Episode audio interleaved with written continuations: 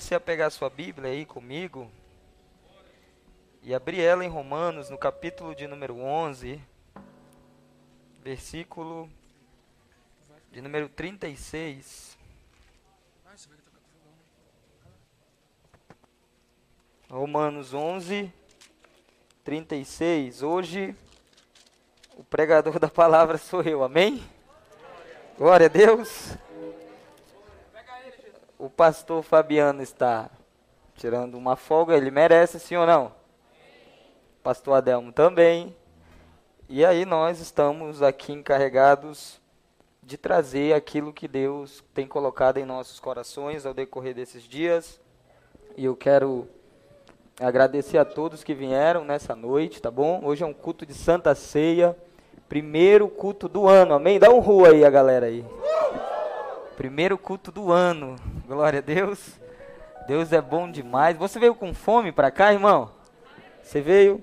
A gente estava acostumado a fazer os cultos, os primeiros cultos do ano para fazer é, campanha para Deus dar vitória ao decorrer dos, do, dos, dos anos, né? Mas aqui a gente vai fazer diferente, tá bom? A gente vai fazer diferente. Hoje a gente não vai é, é, fazer um culto é, antropocêntrico, nós vamos fazer um culto cristocêntrico, amém?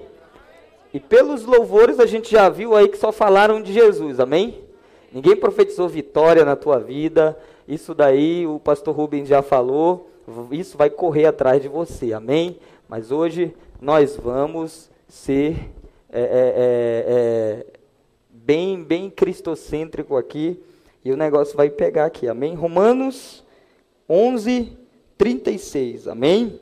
Eu quero pedir aí que vocês orem, irmãos, pela minha esposa e pelo pai dela, tá bom? Hoje ela não está aqui, sempre eu faço um dueto com ela, mas aí ela pegou e eu falei com a Irlane e ela vai fazer o dueto aqui comigo, amém? Glória a Deus. Então, na hora que ela cantar, irmão, dá lugar aí, amém? Amém? Tem crente aqui que gosta de dar glória a Deus, aleluia. Tem, tem? Tem crente que gosta de dar lugar, como diz aí? Então, irmão, hoje é o dia, é Santa Ceia, deixa o Senhor te renovar aqui nesse lugar, amém? Olha o que, é que diz a palavra do Senhor em Romanos, no capítulo de número 11, no versículo de número 36. Romanos 11, 36. Diz assim: porque dele, por ele e para ele são todas as coisas, a ele seja a glória para sempre. Amém. Vamos ler de novo, todo mundo junto? Um, dois, três. Porque dele, por ele e para ele são todas as coisas, a ele seja a glória para sempre. Amém. Amém? Sente aí no seu lugar, por favor. Aleluia. Irmãos, eu quero tratar com você nesse culto de Santa Ceia algo bem rápido, para que a gente venha cear. Mas antes de cearmos, nós precisamos entender isso no primeiro culto do ano. Nós precisamos começar esse primeiro culto do ano entendendo isso. E a partir daí nós vamos levar a nossa vida congregacional e cristã de uma forma correta, segundo o que a Bíblia nos ensina. E eu, particularmente, eu não encontro um versículo mais cristocêntrico do que esse. E o que é que nós estamos vivendo hoje? Antes de entrar no assunto. Nós estamos vivendo, irmãos, um reposicionamento. Eu já tenho pregado isso aqui nesse lugar. E esse reposicionamento está ocorrendo em várias áreas da nossa vida e principalmente na nossa vida cristã, na nossa vida espiritual. Essas áreas estão sendo afetadas, amém? E para ser sincero, irmãos, é necessário que tudo isso aconteça. Porque o que, que está acontecendo conosco? E no ano de 2020 isso foi muito evidente. Nós estamos sendo derrubados, amém? Você crê nisso? Nós estamos sendo derrubados. Deus está nos derrubando por dentro. Deus nos derrubou por dentro. E o Senhor tem levantado pessoas, homens, ministérios que têm ocasionado isso em nós. Homens com uma unção como a que foi dada a Jeremias no capítulo de número 1, versículo de número 10. Que está escrito assim: Vê, eu hoje concedo autoridade a ti sobre as nações e reinos da terra, para arrancar e despedaçar, destruir e exterminar, mas também para edificar e plantar. Amém? Eu percebo que nesses dias nós estamos vivendo um, um nós estamos sendo derrubados para depois sermos edificados. Amém? Então em 2020 nós fomos derrubados, mas eu acredito que em 2021 nós iremos ser edificados. Você crê nisso? E por que foi necessário sermos derrubados? Porque estávamos, fomos construídos de uma forma errada. Fomos construídos de uma forma equivocada. E foi necessário o Senhor nos derrubar para que Ele possa nos edificar de uma forma daquilo que Ele planejou e daquilo que Ele quer em nós. Então tudo isso está acontecendo e isso faz parte, eu falo com todas as palavras, isso faz parte do propósito do Senhor. Porque o Senhor ele quer levar a sua igreja a um ponto de maturidade, irmãos. Amém? Você está comigo aqui? O Senhor quer nos levar a um ponto de maturidade, aonde a cada passo que o ser humano vai amadurecendo, ele vai entendendo melhor a vida. Então isso é fato. A igreja está sendo levada a esse ponto de maturidade coletiva. Você percebe que quando você, quanto mais você amadurece, mais responsável você fica, sim ou não? Você consegue lembrar de quando você tinha 16 anos? Quem aqui lembra quando tinha 16 anos aqui? Quem se arrepende das coisas que você fez aí, 16, 17, 18, 20? Mas muita coisa, quando você olha para trás, você vê que muita coisa que você fez foi pela imaturidade. Sim ou não? Então nós, muita coisa nós fizemos, nós praticamos, nós exercemos, por quê? Porque éramos imaturos. Então o Senhor, Ele está nos levando a esse ponto de maturidade. Então é necessário que nós venhamos alcançar esse ponto de maturidade. Em 1 Coríntios, no capítulo de número 3, versículo de número 11, Paulo afirma isso. Ele diz: Quando eu era menino, falava com o menino, pensava com o menino, raciocinava com o menino. Quando me tornei homem, deixei para trás as coisas de menino. Aleluia! Então nós estamos sendo levados a esse ponto de maturidade. E quanto mais maduros nós nos tornarmos, mais senso de responsabilidade nós vamos adquirir. Amém? Porque depois que você completou 20, 22, 25, 30 anos, você teve, você, você criou família, você começou a trabalhar, você tinha que pagar os boletos, as contas, então você percebe que a sua vida mudou. Você hoje é uma pessoa madura e quanto mais maduro, mais responsabilidade você adquire e você tem esse senso de responsabilidade, sim ou não? Então nós estamos sendo levados a esse ponto de maturidade para quê? Para que nós venhamos nos responsabilizar com aquilo que o Senhor está nos dando. Amém? Nós precisamos ter esse senso de maturidade para nos responsabilizar com o propósito do Senhor. Então, o que que o Senhor quer de nós nesses dias para frente? Ele quer que a gente venha entender o seu propósito e assumir o propósito de Deus com uma responsabilidade de um cristão autêntico de igreja do Senhor. Amém? Você está entendendo isso? Então é necessário que nós venhamos chegar a esse ponto de maturidade. Então, irmãos, quanto mais maduro ficamos, mais responsáveis também nos tornamos. Então, diante de tudo isso, algumas coisas elas estão sendo destruídas dentro de nós para que venhamos chegar a esse ponto. Eu fiz essa pergunta na última vez que eu preguei aqui, vou perguntar de novo. Quem aqui nesse ano de 2020 foi derrubado aí, foi virado do avesso aí, dá um glória a Deus aí, irmão. Aleluia. Aconteceu muita coisa, sim ou não? Parece que Deus pegou a gente, virou a gente do avesso, mostrou quem nós somos de verdade. E foi necessário que isso acontecesse. Por quê? Porque nós precisamos voltar a ter algo que nós perdemos. Eu vou dar um exemplo aqui, eu preguei isso aqui. Uma delas é o governo de Cristo. Nós, como igreja, como crentes salvos em Jesus, nós precisamos entrar no ano de 2021 entendendo que quem vai governar a minha vida nesse ano é Ele. Aleluia! Eu entrego totalmente o governo da minha vida para Ele. E eu sei que a palavra de Deus diz que os planos e os projetos dele são muito melhores do que os meus. Amém? Só que quando a gente fala em melhores do que os meus, a gente já analisa para coisas boas e nem sempre o propósito de Deus naquele momento para mim vai ser coisas boas. Amém? Porque às vezes é necessário que ele te leve a um lugar de dificuldade para te amadurecer. Amém? Então entenda isso. Uma das coisas que nós estamos recebendo é isso, é o governo de Cristo. Isso está sendo bem claro para aqueles que têm ministério, para aqueles que são ministros, para aqueles que têm um chamado, para aqueles que foram convocados por Deus. Deixa eu dizer algo para você. Se você não entregar a tua vida totalmente ao governo de Cristo, você não conseguirá ter um ministério evidente, frutífero na presença do Senhor, irmão. Porque nós estamos entrando num campo onde a manipulação não vai ter mais vez, irmão. Ninguém aqui é mais bobo, amém? Ninguém aqui é mais bobo. Se você não tiver a presença de Deus, a glória de Deus, o governo de Deus, você não vai conseguir permanecer no lugar aonde Deus quer que você esteja. Amém? Você vai estar sempre andando inconstante. O que, que é um inconstante? Um dia ele está bem, um dia ele está ruim. Um dia ele está é, é, é, firme como um leão, um dia ele vira gatinho. Miau.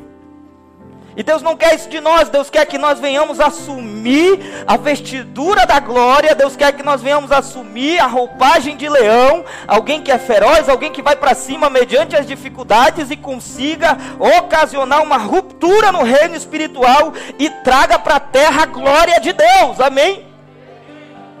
Então, irmãos, isso é uma das coisas, aqui, mas só que não é isso que eu quero tratar com você, porque eu já preguei isso aqui. O que eu quero tratar hoje com você é o segundo ponto disso. Uma das coisas que Deus está trazendo além do seu governo é um evangelho cristocêntrico. Amém? Olha para o irmão que está do seu lado e diga aí, em 2020, você vai viver um evangelho cristocêntrico. E o que é que significa? Em 2021, perdão. Corta do YouTube isso aí. Aleluia. Oh, Jesus. Aleluia. Até no eu já estou sentindo Deus aqui, ó. Então nós vamos viver esse evangelho cristocêntrico. E o que é, cristocêntrico, pastor? É Cristo no centro. E vai começar a pegar, aperta aí o cinto de segurança. É Cristo no centro. E o que é Cristo no centro? Às vezes nós achamos que estamos vivendo um evangelho cristocêntrico, irmão, mas na verdade nós estamos enganando a nós mesmos. O que é Cristo no centro? Por muitos anos nós vivemos um evangelho onde Vou dar um exemplo aqui para vocês de mim. Eu estou no centro da igreja, no altar, sim ou não? Todo mundo consegue me ver perfeitamente, sim ou não? Mas se eu estivesse ali no último, na última cadeira, onde aquela moça está sentada ali, quem está lá na última cadeira não conseguiria me enxergar lá, sim ou não? Por quê? Porque eu não estaria no centro da igreja aqui. O problema é que nós vivemos e a gente ainda vive assim dessa forma onde Cristo está na última cadeira lá. E o que eu acho interessante é que o escritor de Hebreus, quando ele diz no capítulo de número 12, versículo de número 2, ele diz: E olhando firmemente para Cristo, o Autor e Consumador da nossa fé. Como que eu vou conseguir olhar firmemente para Cristo se Ele não está no centro do Evangelho, no centro da minha vida? Você está entendendo? Então é muito, é muito mais fácil quando eu coloco Cristo no centro da igreja, no centro do evangelho, no centro da minha vida. Porque diante das situações, quando eu olhar firmemente para Cristo, o autor e consumador da minha fé, eu vou conseguir enxergá-lo muito mais perfeitamente do que eu deixando ele de lado, do que eu colocando ele lá no canto na última cadeira. Aí acontece comigo aquilo que aconteceu com João, aleluia. Porque a Bíblia diz que João, ele, quando ele viu Jesus, ele descreve Jesus assim: e ele tinha olhos como de fogo. Porque quando nós olhamos firmemente para Jesus, aquele que tem olhos como de fogo, e nós olhamos diretamente para ele, não tem irmão como não, não tem como olhar para Jesus dentro dos seus olhos quando ele está no centro da igreja, no centro da minha vida e não ser incendiado pelo fogo que tem nos seus olhos. Aleluia! Então o que o Senhor quer fazer conosco, irmãos? Ele quer estar no centro da igreja, no centro da minha vida, e nós seremos uma igreja cheia do fogo da unção do Senhor, uma igreja avivada em espírito, onde todas as vezes que nós olharmos firmemente para Jesus, nós vamos olhar os seus olhos como chamas de fogo e não tem como olhar para ele não ser incendiado por esse fogo dentro de si. Aleluia. Se você chegou aqui, irmão, e está meio desanimado, meio cabisbaixo, triste, porque no primeiro dia do ano você entrou com o pé esquerdo, aleluia. Deixa eu dizer isso para você. Hoje você vai colocar Jesus no centro da tua vida. Você vai olhar diretamente para os olhos dele, irmão, e você vai sair daqui ativado pelo poder e pela glória dele que está nesse lugar. Aleluia. Uou!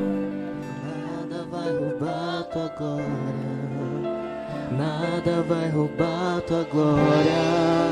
Tudo veio de ti e tudo volta pra ti. Aleluia, irmão. Nada vai roubar tua glória. Nada vai roubar tua glória. Tudo veio de ti. Tudo volta. Você está entendendo isso? Hoje nós vamos fazer um negócio diferente aqui. Então Cristo, ele, ele, ele no centro da nossa vida, ele faz toda a diferença. Sabe qual é o remédio para a depressão, irmão?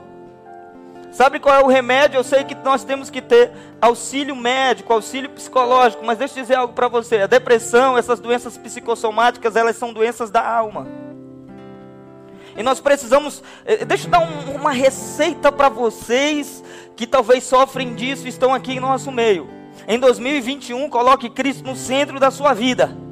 Mas coloque Ele de uma forma evidente, de verdade, irmão.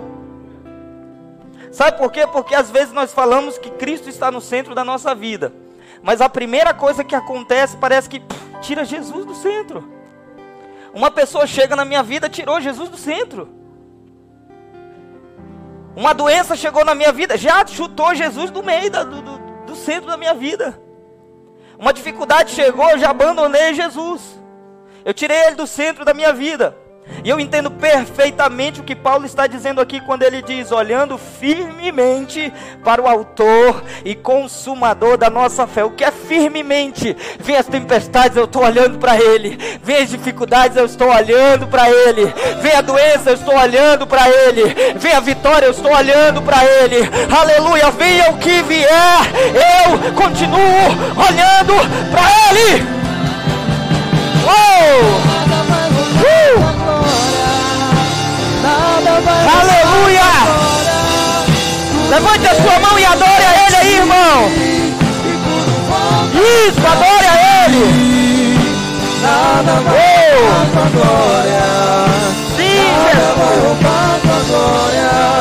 Tudo veio de ti e tudo volta Sim, pra ti. Eu quero que você saia daqui apaixonado no primeiro culto do ano. apaixonado por Jesus, irmão. Não tem alguém tão maravilhoso ao, ao, qual você não possa se apaixonar. Eu te digo uma coisa: se tem alguém que nunca, mais nunca, irmão, nunca vai te desapontar, é Jesus. E você não vai amar Ele porque Ele não te desaponta, você vai amar Ele porque Ele é. Aleluia! Mas vamos voltar para a palavra aqui que eu preciso pregar. Então Deus está fazendo isso conosco. E esse versículo ele é cristocêntrico. Porque ele, ele divide em três frases. Ele é dividido em três frases. Porque dele, por meio dele e para ele. São todas as coisas. E quando eu leio isso, meu coração pula. Porque são três frases divididas que terminam no mesmo lugar. Porque dele, por ele e para ele. E eu vou começar com o primeiro ponto, porque dele. Porque dele, porque nós somos sabedores que tudo é dele, sim ou não? Tudo é dele.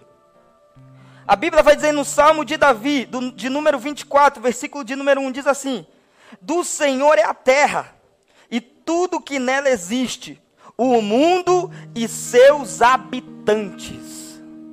A gente consegue entender que tudo é dele aqui, irmão. No Deuteronômio de número 10, de, no capítulo de número 10, versículo de número 14 diz: Eis que os céus e os céus dos céus, a terra e tudo que nela existe, tudo absolutamente tudo pertence a Yahvé, o Senhor teu Deus. Vou levar mais um versículo para você entender o que eu estou falando. Jó no capítulo de número 41, versículo de número 11, diz assim: Ora, quem primeiro me deu algo que eu lhe deva pagar, tudo que há debaixo do céu, a mim pertence, diz o Senhor. Então nós conseguimos entender que tudo pertence a Ele, sim ou não? Então o primeiro, a primeira frase desse texto é, é bem evidente para você entender. Porque é dele. Então tudo é dele, amém? Ele resolveu compartilhar a tutela com o homem, mas tudo é dele, amém? Então, irmãos, eu consigo entender que todo criador tem autonomia sobre a sua criação. Tudo é dele, ele faz o que ele quer, na hora que ele quer, do jeito que ele quer, da forma que ele quer. Tudo é dele, amém? Tudo está sob o controle do Senhor. Deixa eu dizer isso para você: nada foge do controle de Deus. O mundo pode estar bagunçado, mas isso não fugiu do controle do Senhor, irmão. O coronavírus está matando pessoas. O meu sogro está entubado ele está internado no hospital entre a vida e a morte. Mas eu sei que Deus está no controle também. Nada foge do controle de Deus. Tudo está no controle dele. Tudo é dele, amém? Então eu consigo entender isso. Tudo é do Senhor, tudo é de Cristo. E aí nós conseguimos pular para o segundo ponto, que é o que eu mais gosto. Por intermédio dele. Amém? Diga para o irmão que está do seu lado e diga assim, por intermédio dele. É para ele não dormir, amém? Que eu estou vendo que tem uns que estão dormindo, chegaram da praia, aleluia. Por intermédio dele, irmão. Então a Bíblia vai dizer que Cristo é o mediador. Em João, no capítulo de número 1, versículo de número 3, diz assim: Todas as coisas foram feitas por intermédio dele, e sem ele, nada do que foi feito se fez. Ele está falando de quem aqui, irmão? Jesus. Então diz que todas as coisas foram feitas por intermédio dele. Então, se eu entendo que tudo é dele, eu pulo para o segundo passo, que é por intermédio dele. Se a terra foi criada por intermédio dele, eu preciso entender que tudo que acontece, acontece por intermédio de Jesus. A partir do momento que Jesus morre na cruz, ele recebe essa autoridade. Foi dada para ele o nome que está acima de todo nome. Então tudo que acontece, acontece por intermédio dele.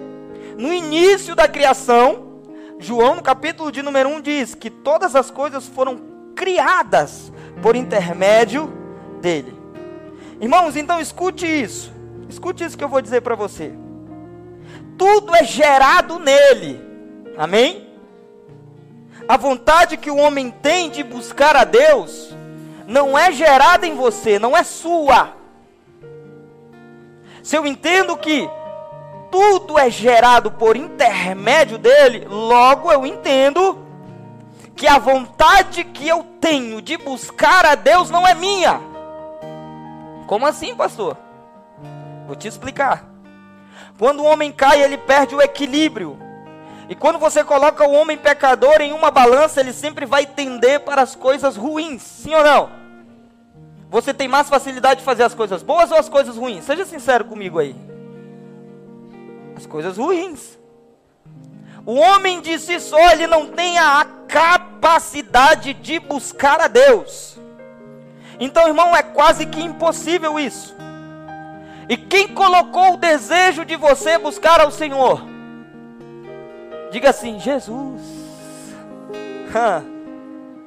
Então, o fato de você estar aqui hoje é porque você foi impulsionado pelo Espírito Santo, através de Jesus, para estar aqui essa noite buscando Ele no primeiro culto do ano. Escute isso.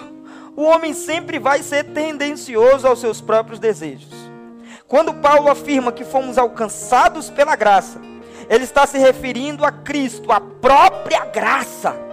Quando Cristo toca alguém, ele gera nessa pessoa o desejo de buscá-lo. Então entenda que o por meio dele gera em nós o desejo de buscá-lo. Quem aqui já acordou em uma semana com nenhum desejo de orar? Nenhum desejo, sem desejo de orar, sem desejo de ler a Bíblia, quem aqui já viveu um domingo onde olhou assim para o relógio e disse: Eu estou sem nenhuma vontade de ir para a igreja? Quem aqui já viveu momentos onde você viveu momentos de sequidão, onde da sua própria vontade você não tinha vontade de buscar a Deus, estava quase desviado dentro da igreja? Mas aí de um dia para a noite você acorda um dia, escutando um louvor, chorando na presença do Senhor. Aí você acorda um dia e aí você tem vontade de ler a Bíblia. Deixa eu dizer isso para você. Você acha que isso foi gerado de você mesmo? Hã? Foi não, irmão. Foi Ele que te atraiu para Ele. Aleluia. Uou. E quando ele te atrai para ele, você tem que dar uma resposta para aquilo, para a atração que ele tem ocasionado em você. É aí que entra a nossa parte. O Senhor ele nos atrai para ele, e aí eu vou sendo levado e eu vou com as minhas pernas, com as minhas atitudes, com as minhas práticas buscá-lo. Mas eu só vou buscá-lo porque ele gerou essa fome em mim. Aleluia! Por isso que em João, no capítulo de número 6, versículo de número 35, ele diz: Eu sou o pão da vida. Por que, que ele diz que ele é o pão da vida, irmão? Porque o pão mata a fome de quem tem fome. E a fome é gerada pelo sistema fisiológico do homem, sim ou não? Todo dia eu tenho fome, todo dia eu tenho que comer. Isso é algo da natureza. Todo homem que foi salvo e tocado pelo Espírito, é natural que Cristo gere nele essa fome. E Cristo ele é tão legal que ele coloca fome em você e ele se oferece como uma solução. Ele diz: Olha, eu sou o pão da vida. Quem tem fome, vem a mim. Só quem tem fome. Por que, que eu tenho fome? Porque a fome foi gerada por ele, irmão. Aleluia. Ele disse em João, no capítulo de número 4, ele disse para a mulher samaritana: Ah, irmã, irmã samaritana, se você soubesse quem está te pedindo água, você que me pediria, e eu te daria água da vida. E se tu tomar, se tu beber dessa água, nunca mais tu terá sede. Jesus estava dizendo: Você está com sede, mulher samaritana, e está aqui eu, a solução da tua sede. Eu vou matar a tua sede. Aleluia. Então, esse Cristo que intermedia tudo. Agora diga para mim, irmão: tem ou não tem como não se apaixonar por esse Jesus? Aleluia. Porque, irmão, você não foi alcançado pela graça quando você veio aqui na frente aceitar Jesus. Não, não, não, não. Você foi alcançado pela graça quando você foi quebrantado lá na sua casa e você pensou: ah, tá na hora de entregar minha vida, tá na hora de viver o governo de Jesus, tá na hora de ir para a igreja. Você foi alcançado pela graça a partir do momento que Ele colocou fome e sede em você. Uh! Ah, irmão! Então, se você quiser desse pão, tem pão para você aqui você quiser dessa água, tem água para você aqui. Se eu fosse você, eu já estava adorando esse Jesus. Sim, Senhor.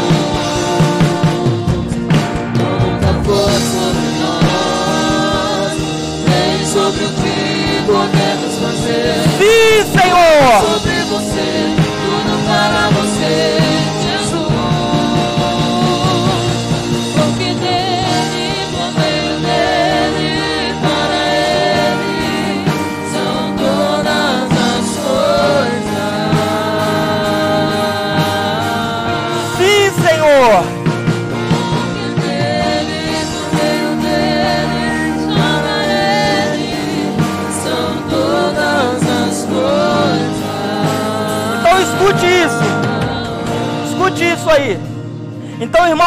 Coisa. No primeiro dia, do dia do ano, você não vai pedir pelo mês de janeiro, fevereiro, março, abril, maio, junho, essas coisas aí que a gente profetizava na tua vida e dizia: a tua vitória vai chegar no ano, no, no, mês, não sei qual. Não, você não vai. No primeiro, quem estava acostumado a fazer esses negócios aí, dá um glória. Eu pregava, aleluia.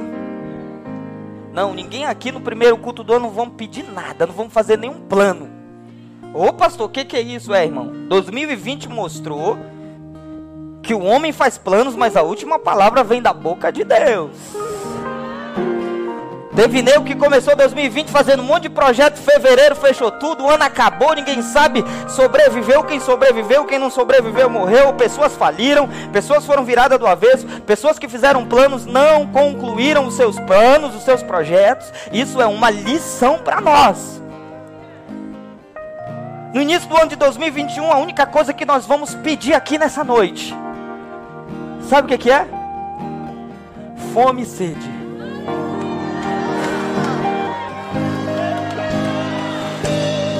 Oh! Fome e sede! Sim, Senhor! Nós queremos fome e sede da Sua presença! Fome e sede da Sua presença, Senhor! posso fazer. Tudo sobre você, tudo para você, Jesus. Aleluia! Jesus. Então nós vamos pedir fome e sede aqui nesse lugar essa noite. Nós vamos dizer: em janeiro eu quero ter fome. Em fevereiro eu quero ter sede. em março eu quero ter fome e sede. Em abril eu quero ter sede. Ah, Senhor, até dezembro eu quero ter fome e sede da tua presença. Eu quero viver nos teus pés. Eu quero te colocar no centro da minha vida. Não me deixa nenhum mês da minha vida sem fome e sede da tua presença. Uou! Uou!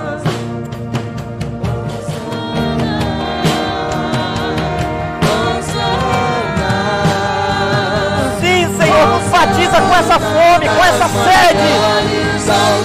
Gera em nós, Senhor.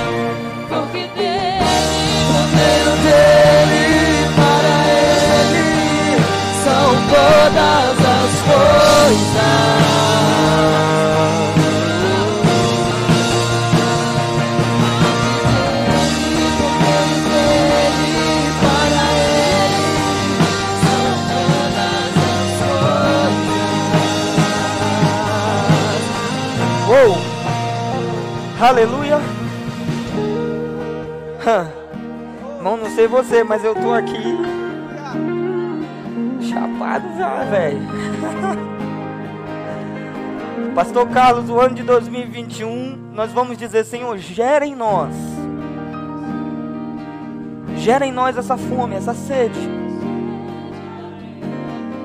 Quando nós formos orar, nós vamos dizer, Senhor, eu quero fome e sede da tua presença, da tua essência. Você vai dizer, Senhor, porque tudo vem pelo Senhor, é tudo vem por intermédio do Senhor. E eu, pecador, eu não tenho como ocasionar isso em mim mesmo. Mas se o teu espírito me tocar, aleluia, tem alguém aqui que precisa ser liberto, ele vai te libertar, irmão. Se o teu espírito ocasionar em mim uma ruptura no ano de 2021, aonde eu tenha, aonde eu, seja o ano que eu, eu tive mais fome do Senhor na minha história. Ah, irmão, eu te garanto, a igreja, se ela começar a praticar isso, ninguém segura a gente em 2021. Com vacina ou sem vacina, ninguém vai segurar nós, não, irmão. Aleluia! Uou! Aleluia. Uh! Irmão, levanta tua mão aí, adora um pouco ele, seja batizado por essa fome, irmão. Sim, Senhor. Sim, Senhor. Nós chamamos, Senhor, nós chamamos.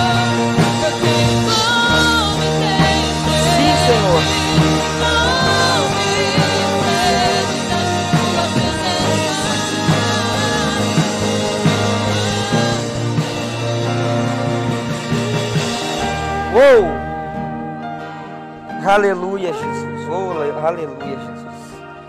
Em 1 Timóteo, no capítulo de número 2, versículo de número, de número 5, diz assim: Porque há um só mediador entre Deus e os homens. Quem é? Me responde quem é. Jesus, Jesus Cristo, o homem. Então tudo é por intermédio dele, irmão. Então nós vamos parar de ser uma igreja aonde nós estamos no centro Jesus está aqui, ó. Nós estamos no centro, Jesus está aqui no cantinho olhando. Está virando uma chave dentro de muita gente aqui, irmão. Ah, quando toca naquilo que me convém, aí eu já. Ah, não, sai daí, Jesus, por favor. Deixa eu voltar para cá. Quando mexe na minha ferida, o discurso é bonito, mas na prática, eu digo, Jesus, faça daí, faça. Fica um pouquinho, fica, Jesus, mais um pouquinho. Aleluia. Não, irmão, não, para, para com isso. Vem para maturidade. Abraça o propósito do Senhor, irmão. Assume, seja mulher, seja homem de Deus. Aleluia! Coloque ele no centro. Peça fome, peça sede. Nas tuas fraquezas, diga: Senhor, eu quero fome e sede para superar as minhas fraquezas. Rompe esse negócio, irmão. Vai para cima. Coloque ele no centro da tua vida. Uh!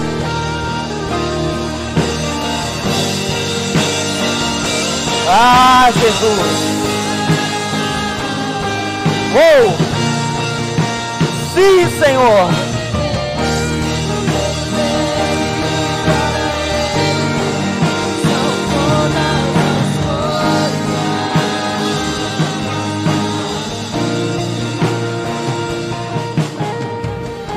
Oh. Sabe por quê, irmão? Porque deixa eu dizer isso para você. Primeiro ele libera em nós, para depois escoar através de nós. Não podemos produzir algo de Deus. Escute isso. Não podemos produzir algo de Deus. O máximo que conseguimos produzir é uma glória manipulada ou uma santidade forçada por meio de dogmas e regras. Isso nós temos visto que o homem tá, já se tornou perito em fazer. Não, de nós não, nós não conseguimos. O máximo que nós vamos conseguir é uma glória manipulada. O máximo que nós vamos conseguir, irmão, é uma santidade forçada por regras e dogmas. Se você quer chegar a um nível de santidade, peça fome e sede, porque o único que pode se santificar é Jesus. Só Ele santifica o homem vil pecador, irmão. Se você não estiver nele, irmão, não dá para fluir por meio dele. Não tem como. E anota essa frase aí que foi ele que me deu. As coisas produzidas por nós mesmos passa mas aquilo que, aquilo que produzimos por Ele ecoa nas gerações. Tudo aquilo que o homem produz passa, mas aquilo que o homem produz por intermédio de Jesus ecoa nas gerações, irmão. Existem pregações de 1900 e alguns anos que até hoje ecoa na minha geração. Existem igrejas que de 1900 e não sei quanto até hoje, movimentos de avivamento que até hoje estão nos livros e quando nós lemos nós choramos, porque foi algo produzido pelo Senhor. Então precisamos entender que é por meio dele. Diga aí para o irmão que está do seu lado, diga é por meio dele. Não tem outro caminho. Não tem atalho, até porque ele diz: Eu sou o caminho, a verdade e a vida. É por meio dele, irmão. Por isso que em João, no capítulo de número 15, ele afirma: Sem mim nada podereis. Por isso que ele diz: tanto querer quanto efetuar vem de quem? Vem de quem, irmão? Você está me entendendo aí, irmão? Uou! Então o que é que nós precisamos pedir? Que Ele gere em nós essa fome e essa sede de Jesus. É isso que eu estou falando aqui. Porque a fome e a sede vai me, vai me ocasionar uma resposta. Eu vou dar uma resposta para essa fome, para essa sede que eu mesmo estou pedindo. E qual é a minha resposta para essa fome, para essa sede? Eu vou me jogar nele. Eu vou me lançar nele. E quando eu me lanço nele, eu começo a viver um ciclo de vida onde ele se torna o centro dela e todas as minhas decisões serão decididas por meio dele. Os meus relacionamentos serão decididos por ele. A minha vida será guiada por ele. Você está me entendendo? Então em 2021, quer viver os projetos de Deus? Esteja nele, vivendo nos pés dele, e ele vai te guiar. Pronto. Não tem segredo, não tem coach, não tem manipulação, só esteja nele. E ele vai pegar nos teus braços, na tua mão e vai dizer: Vem por aqui, irmão. Opa, irmão, aí, aí, aí o negócio é quente. Vem por aqui, não vai para aí não. Desvia desse negócio. Ele vai dizer: Não, volta, volta. Mas eu estou retrocedendo. Não, você não está retrocedendo. É Ele que está te livrando. Ah, mas eu perdi ele, eu perdi ela. Não, não, não, não, você não perdeu ninguém, foi Deus que tirou, irmão. Eu fali, não, irmão, você teve que falir para você não perder a tua família. Aleluia. É isso que Deus está fazendo, Ele está nos levando a esse ponto de maturidade. Deixa eu dizer para você: só os maduros são guiados. Os imaturos no Senhor, eles são como crianças birrentas. Que quando Deus não ocasiona aquilo que eles pedem, aquilo que, ele, que eles almejam, eles choram. Já viu uma criança no shopping, num lugar, numa loja de brinquedos? Leva o teu filho numa loja de brinquedo e usa não comprar nada para ele. Ele vai sair de lá chorando, sim ou não? E se for mimado, ele vai se jogar no chão, gritar Todo mundo vai parar no shopping, vai olhar para ti, o menino lá no chão gritando. Sim ou não? Ele não quer saber que o pai está dizendo, filho, eu não tenho dinheiro agora. Ele não quer saber que o pai não tem dinheiro naquela hora, ele quer. Assim é nós e Deus, irmão. Deus está dizendo para nós, filho, não, não é esse lugar que eu quero te levar. E às vezes a gente está ali, ó, batendo em cima, e Deus está dizendo, não, é esse lugar que eu quero te levar, irmão. Então, quando nós entendemos e chegamos a esse ponto de maturidade, nós não temos dificuldade de aceitar aquilo que o Senhor tem para nós. Se hoje Ele tem isso, é isso que eu quero. Então, nós, como filhos maduros, nós nos responsabilizamos com o propósito dele, irmão. E uma igreja que vive num propósito é uma igreja cristocêntrica, entenda de uma vez por todas. É quando Ele está no centro. Ele comanda a minha vida, as minhas emoções, as minhas atitudes. Ele comanda a minha casa, a minha família. Ele me comanda. Por quê? Porque eu estou totalmente submisso. Eu estou totalmente conveniente a Ele. E quando Ele fala, quando Ele me dá uma ordem, eu não questiono. Eu mando um beijo para Ele. Ah, te agradeço, Senhor. Vamos fazer esse negócio. Eu quero que você chegue a esse ponto onde tudo aquilo que o Senhor pedir, tudo aquilo que o Senhor te direcionar, você aceite com agrado, com amor, com alegria. Você está entendendo isso, irmão? E aí nós vamos chegar no terceiro ponto. Porque dele, por ele e para ele. Nós tivemos que parar o para ele.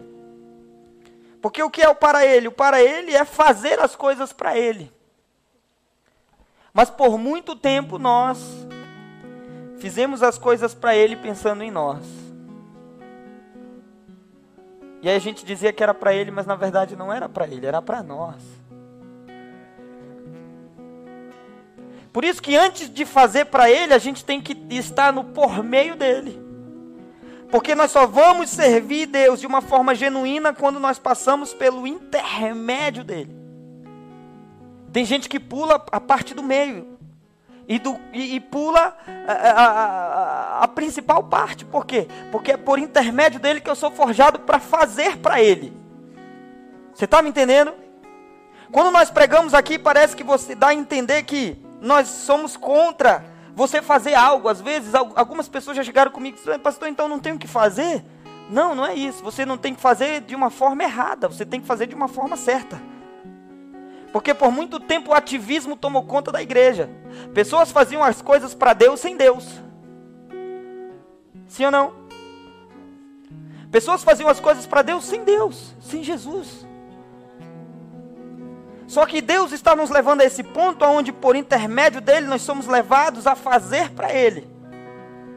Então o que está em jogo aqui não é deixar de fazer, mas fazer da forma correta. Amém?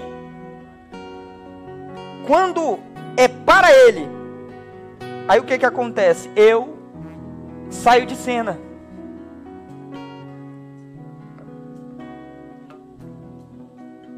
Quando é para Ele, eu não espero reconhecimento das pessoas.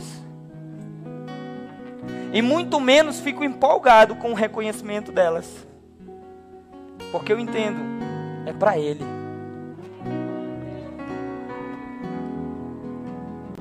E aí isso quebra um monte de coisa. Porque se eu estou funcionando no anonimato, eu estou funcionando para Ele. Ah, alguém não me viu, aleluia, Ele está me vendo. A Bíblia diz: Ele não dorme nem toscaneja, Ele está vendo tudo. o que importa é que Ele está vendo. Oh, aleluia. Se é para Ele, eu faço para promover Ele, não a mim. Aleluia. Então quem eu promovo? Cristo, não eu. Eu queria que isso entrasse no nosso coração, irmão. E aí muita picuinha, muita briguinha, muito negocinho acaba na igreja. Porque a minha função, eu sei que eu faço, eu faço para Ele. Tudo que eu desenrolo na minha casa, na minha família, eu desenrolo para Ele. Você está entendendo? Eu quero promover Ele e não a mim. O maior homem nascido de mulher nos ensinou isso. Quem foi? João Batista. Ele diz: importa é que ele cresça e eu diminua. Aleluia. Então nada vai roubar a glória de Deus. Nenhum homem vai roubar a glória de Deus.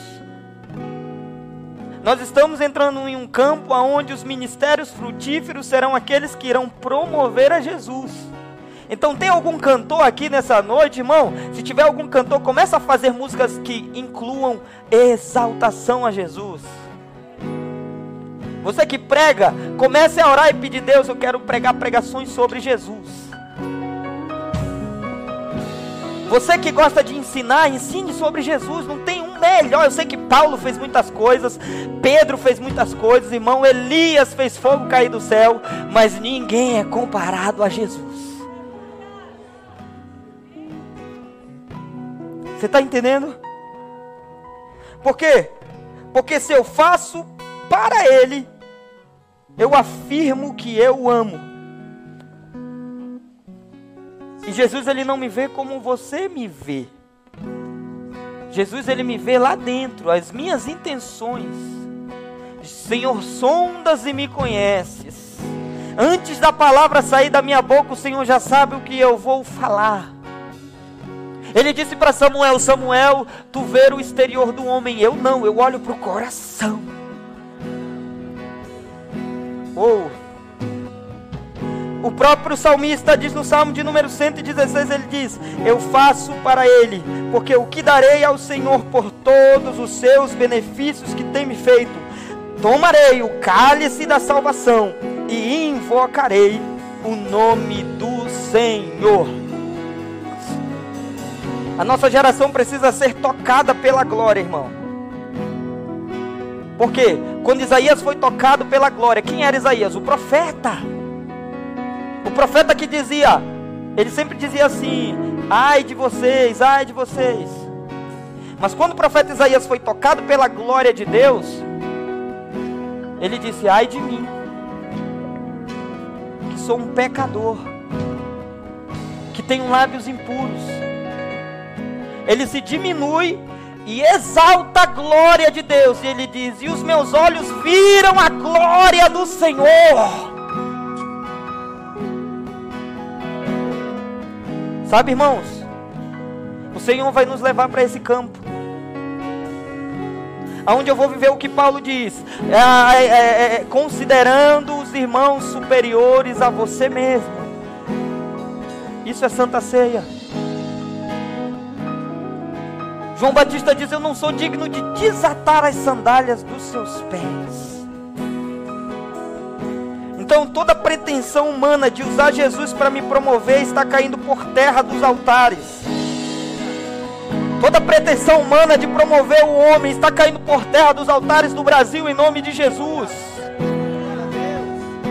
A glória do homem vai deixar de brilhar, o nome do homem vai deixar de ser evidente. A estrela da manhã que vai brilhar e que a igreja vai exaltar é a estrela chamada Jesus.